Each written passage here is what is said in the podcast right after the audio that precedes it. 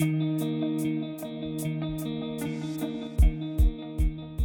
virada do dia 31 de dezembro para 1 de janeiro costuma carregar muito significado. Esse é, afinal, um momento de renovação. Mas de onde vem essa divisão do nosso calendário e qual a importância dos novos ciclos para o ser humano? Eu sou a Juliana Fontoura. Eu sou o Dimitria Coutinho. E o papo de hoje é sobre a história e a psicologia do Ano Novo.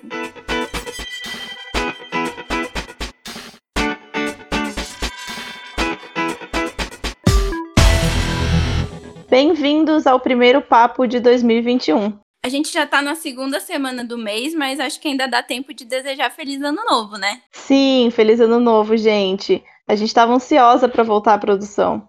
Muito, e como não poderia ser diferente, o primeiro episódio do ano vai ser sobre o ano novo. Então eu queria saber, Di, você é do tipo de pessoa que cria metas para o ano novo e anota tudo num caderninho? Geralmente sim, Ju. Eu confesso que dessa vez eu abandonei um pouco essa tradição, mas no geral eu costumo escrever uma série de metas que dependem de mim e também uma série de desejos. Eu também. É, na verdade, eu costumo fazer uma carta para o meu eu do futuro. Eu faço um balanço do ano, mas aí eu aproveito e escrevo algumas coisas que eu gostaria de alcançar também. Acho que muita gente faz isso, né? Aproveita a virada do ano para traçar objetivos. O ano novo traz muito essa sensação de renovação, de novo ciclo. É só um dia novo, uma marca temporal e ao mesmo tempo é muito mais do que isso, né? E para tratar desses dois aspectos, no papo de hoje eu conversei com o João Paulo Garrido Pimenta, professor de História da USP, que contou pra gente um pouquinho sobre a parte histórica dos calendários. Eu perguntei para ele quando é que começou essa coisa de dividir o tempo em ciclos e como é que isso foi se alterando ao longo da história da humanidade. E eu falei com a psicóloga Bianca Tunes Nakadi, de São Paulo, que comentou um pouquinho sobre a importância desses novos ciclos para gente e aproveitou para dar algumas dicas sobre como manter as metas de ano novo. Bora para nossa primeira conversa. Di, para começar, de onde vem essa divisão do nosso calendário em 12 meses? Então, Ju, o calendário, como a gente conhece hoje, é o chamado calendário gregoriano. Ele surgiu para substituir o calendário juliano, implantado pelo líder romano Júlio César. E essa história de dividir o ano em 12 meses veio, assim como em diversos outros calendários, da observação da natureza. Hoje, o calendário gregoriano é o dominante, mas o João me explicou que muitos outros existiram antes dele e na verdade existem até hoje. Afinal, quando é que foi que a gente começou a dividir o tempo? Ou isso é tão antigo quanto a humanidade? Foi o que eu perguntei para ele. Isso é tão antigo quanto a humanidade. Por quê? Porque essa divisão ela vem da observação de ciclos da natureza. Basicamente dois, né? É, na verdade, três, né? Então, as voltas da Terra ao redor do Sol, que deram origem, grosso modo, aos anos, é, a, a, te, a, Terra ao redor de si mesma, no seu próprio eixo, que deu origem, então, é, aos dias, e, e as fases da Lua.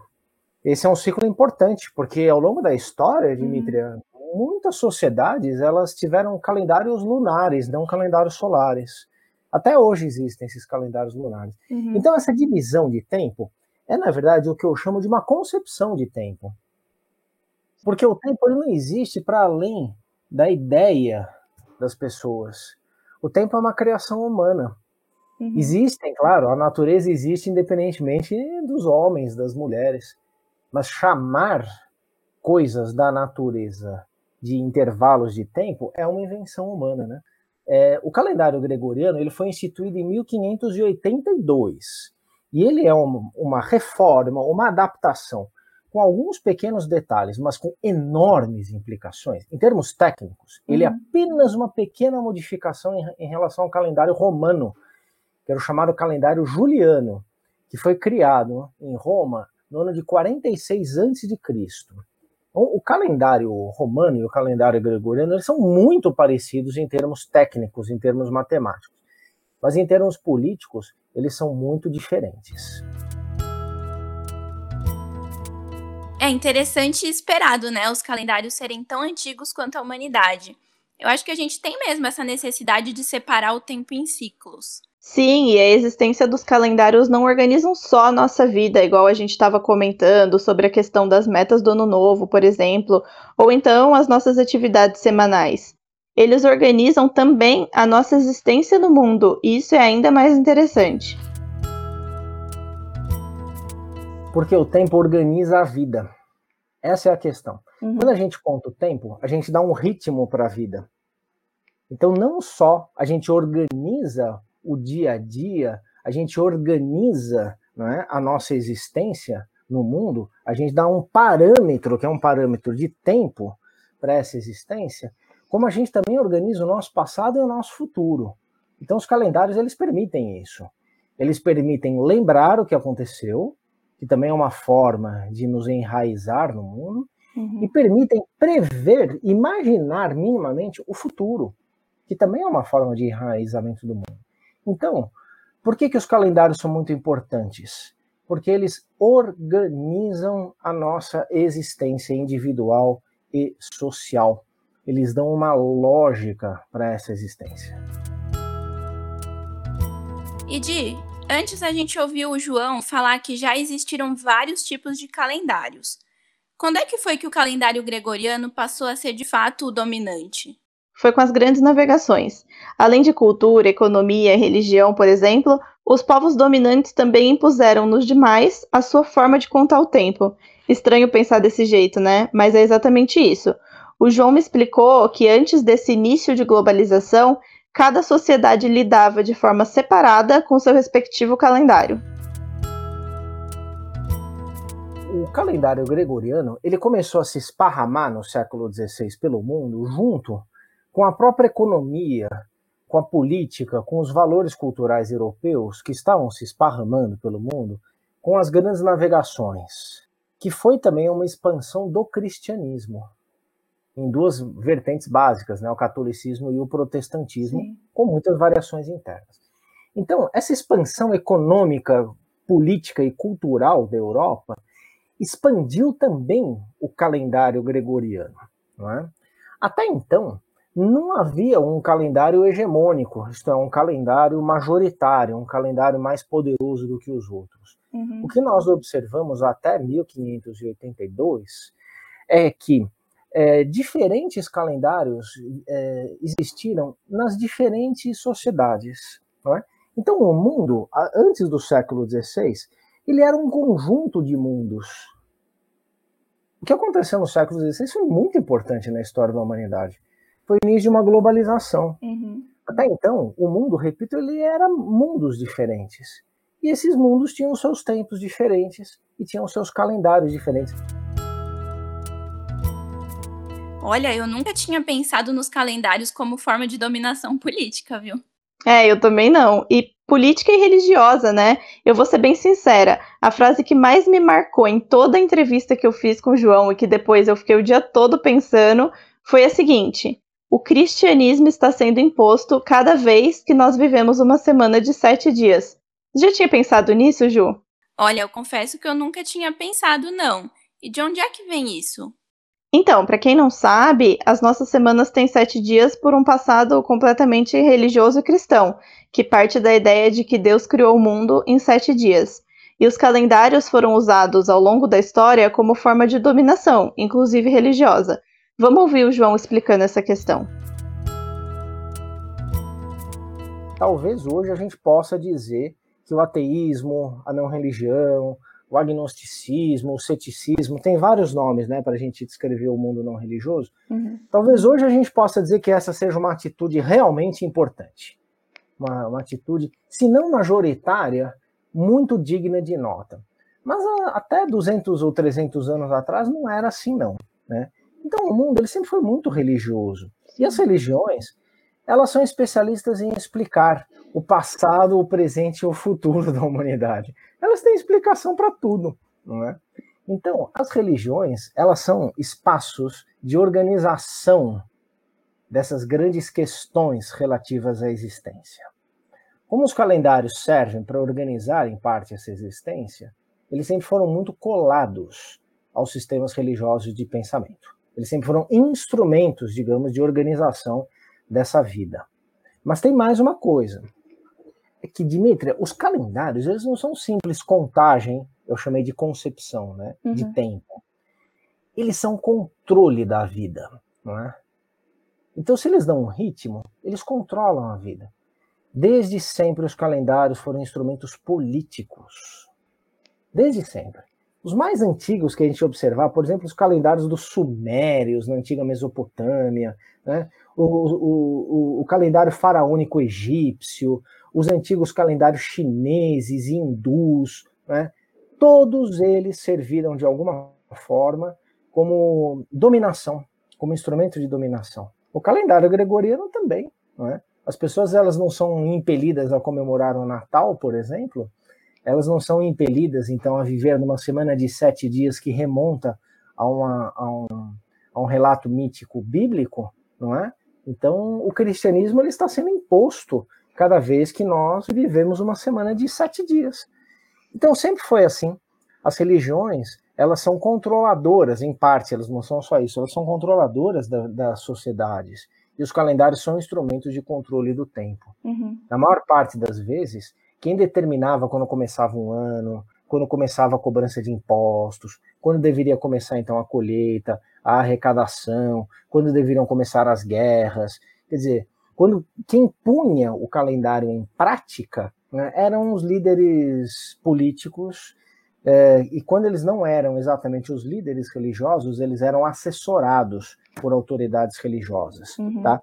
Então tem essa tem essa esse duplo encontro entre os calendários e as religiões, formas de organizar o mundo, formas de dar explicação para as coisas, formas de, enfim, posicionar o homem é, na, na sua própria existência e também como controle político da existência humana, da existência das sociedades.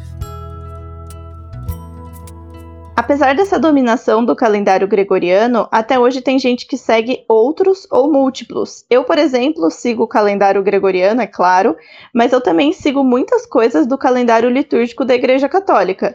Períodos como Quaresma, Advento, Semana Santa são claramente marcados na minha vida, o que significa que, sem perceber, eu acabo vivendo baseada em mais de um calendário. E você, Ju? Então, essas datas fazem parte da minha rotina também, ainda que não tão intensamente.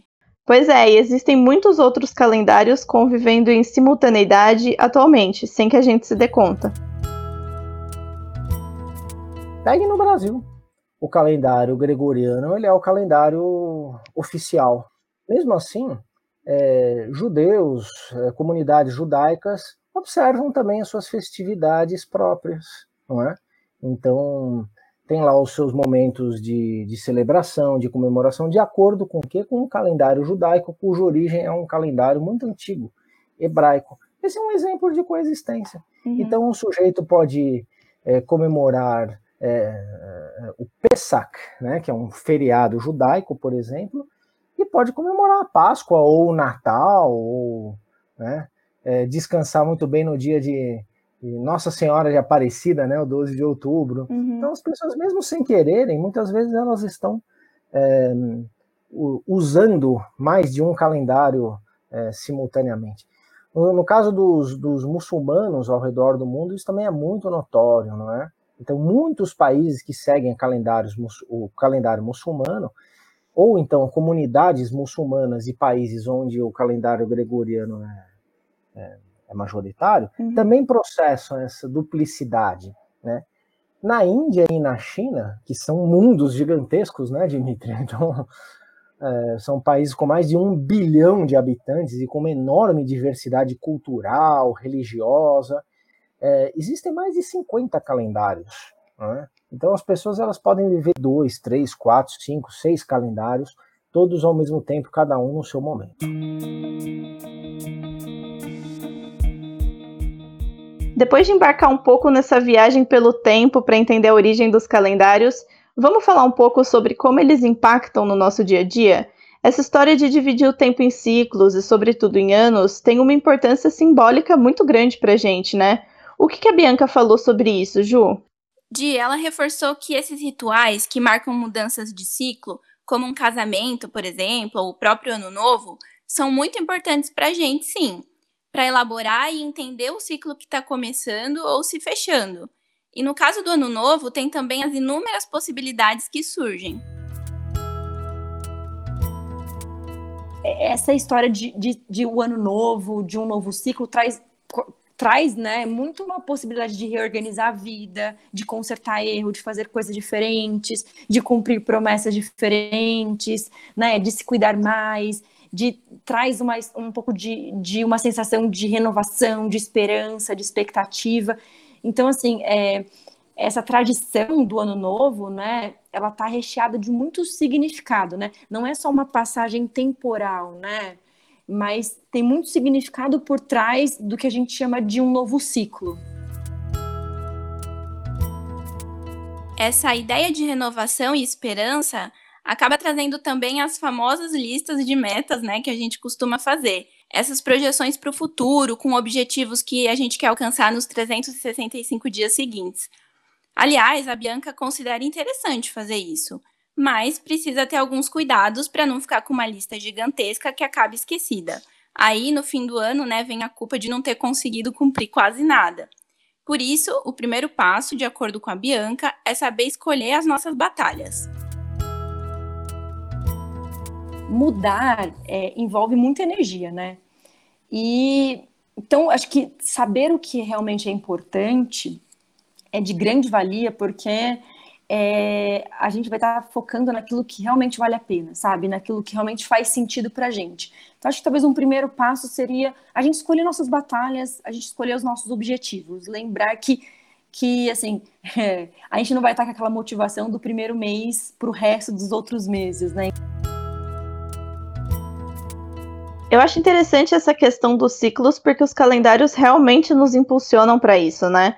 Para mim, o ano novo tem muito essa importância, mas períodos de outros calendários que não o gregoriano, como a quaresma, também tem essa carga forte de renovação. Curioso, né?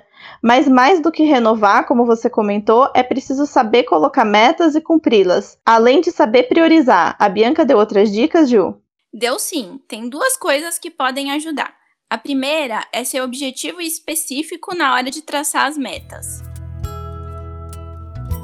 primeiro, deixar a meta muito clara, por exemplo, ah, ser feliz, mas calma aí, o que, que me deixa feliz? O que que, o que, que eu vou fazer que vai me deixar mais feliz? Eu acho que de, de entender, né, e de deixar muito clara que meta é essa, porque quanto mais clara a gente deixa uma meta, a chance da gente seguir é muito maior, né? Então, por exemplo, ah, eu quero este ano fazer exercício físico, mas que exercício?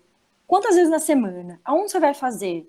Qual o objetivo de você fazer exercício físico? Você vai fazer sozinho? Você vai fazer em grupo? Eu acho que de ter um pouco dessa especificidades das, da, dos seus objetivos, né? E a outra dica é decompor as tarefas em passos menores, o que pode ajudar muito na nossa capacidade de realmente colocar em prática aquilo que a gente deseja. Uma outra coisa que também que ajuda muito é decompor as tarefas em pequenos passos, sabe? A gente às vezes é, vai com muita sede ao pote, a gente às vezes esquece que existe um, é, vários é, estágios né, antes da gente alcançar nosso objetivo. Então, talvez pegar nosso objetivo como algo maior e decompor esses objetivos, esses objetivos em pequenos passos é algo que ajuda muito a gente e que diminui muito a nossa é... Ah, o nosso comportamento de se esquivar mesmo da tarefa, sabe? Mas, Ju, apesar da renovação e da esperança, esse ano novo foi diferente, né? A gente ainda está cercado por bastante incerteza por causa da pandemia, mesmo com as notícias positivas em relação às vacinas, por exemplo. Qual que é o impacto disso? Pois é, Di, foi um ano novo muito diferente. E até mesmo no ritual de passagem de ano, né? Aqui em casa, por exemplo, eu passei só com a minha mãe e o meu irmão mesmo. Acho que por aí foi a mesma coisa, né? Sim, aqui foi assim também. Pois é, e as medidas de isolamento ainda são necessárias, a pandemia continua. E a Bianca comentou sobre isso, que a gente trouxe muita coisa de 2020 para 2021. E uma dessas coisas é o coronavírus. Mas mesmo com tanta imprevisibilidade, ela acha que traçar metas continua sendo algo positivo. Uma coisa que é bem difícil para o ser humano é lidar com imprevisibilidade, né? é, a gente se sente muito vulnerável quando a gente não tem um script, sabe? De como as coisas vão ser, de como as coisas vão andar. E eu acho que, independentemente de, de da gente não saber muitas coisas de como serão em 2021, eu acho que é, tentar é, ter o script ou se programar para o ano é importantíssimo. Nem que a sua programação seja para um mês, seja para a semana, sabe? Eu acho que a rotina nesse momento é muito importante, sabe? Então, assim, por mais que seja um ano ainda de muita imprevisibilidade, isso deixa a gente muito ansioso, né, também, e, e, muitas pessoas acabam deprimindo por conta disso. Eu acho que fazer, né, ter metas, fazer, é, ter os seus objetivos traçados, eu acho que é muito importante. E lógico também que alinhando com a realidade, né, eu acho que a gente também não vai conseguir, talvez, é, ter metas, talvez, que a gente tivesse um ano onde a gente não passou por tudo que a gente passou, sabe? E mais do que isso, né? Eu acho que trabalhar a nossa flexibilidade de alterar metas e rotas quando aquilo que a gente programou saiu do nosso controle, sabe? Eu acho que também é algo importante para esse ano. Acho que essa capacidade de lidar com mudanças e traçar novas rotas é bem importante mesmo até para não acabar desistindo das metas, né? Sim, é isso. A Bianca falou uma coisa que eu achei muito legal, que é a gente saber que falhas e erros fazem parte do processo. E por isso, é, a gente tem que ter em mente a ideia de recomeçar quantas vezes for necessário. E ela acredita que os ciclos que a gente discutiu aqui hoje também acabam tendo tudo a ver com essa ideia de continuar tentando. Uma das, uma das coisas que fazem as pessoas desistirem muito, muito rápido ou desistirem das suas metas é quando elas falham, né, em cumpri-las. Eu acho que isso é um das grandes, dos grandes fatores. Mas eu acho que tem duas coisas muito importantes em relação a isso. O primeiro é, a gente precisa recomeçar quantas vezes forem necessários, sabe? Então, assim, tá certo, eu acho que mudar algumas coisas é muito difícil, né? Como eu disse no começo, a mudança envolve muita, muita energia. E além de muita energia, ela, ela envolve um tempo, né, de assimilação, daquilo se tornar algo que vira um hábito na sua vida, ou de aprendizado, né. Então, acho que recomeçar quantas vezes for necessário, eu acho que é, um, é uma frase que a gente tem que estar tá sempre lembrando, sabe? Hoje eu falei, essa semana eu falei, mas calma, eu posso começar agora, eu posso começar hoje, eu posso começar, a, sabe? Eu acho que é importante isso, a gente recomeçar quantas vezes forem necessários, porque a gente vai falhar, a gente não vai, talvez, é, é, sei lá, na semana que a gente colocou para fazer tais tais coisas, pode ser que a gente não consiga cumprir todas as coisas, e eu acho que tudo bem, eu acho que a gente tem que trabalhar com essa nossa, essas nossas falhas mesmo, sabe? Eu acho que é, uma outra habilidade importante, né, eu acho que para qualquer ano, é o quanto é importante a gente aprender a ser gentil com a gente mesmo, sabe? De saber que a gente vai falhar, de saber que a gente vai errar e tá tudo bem, a gente pode começar de novo, sabe? E é, é até um pouco do que é, os, os, novos ciclos trazem, né? O quanto é, o ser humano precisa de ciclos para continuar tentando, sabe? Então acho que é um pouco disso também, né? Bom, o papo de hoje vai ficando por aqui. E por que você não conta pra gente quais são as suas metas de ano novo? Para isso, sigam a gente lá no Instagram e no Twitter. Nosso arroba nessas duas redes é arroba podcast o papo. Até o próximo papo. Até lá!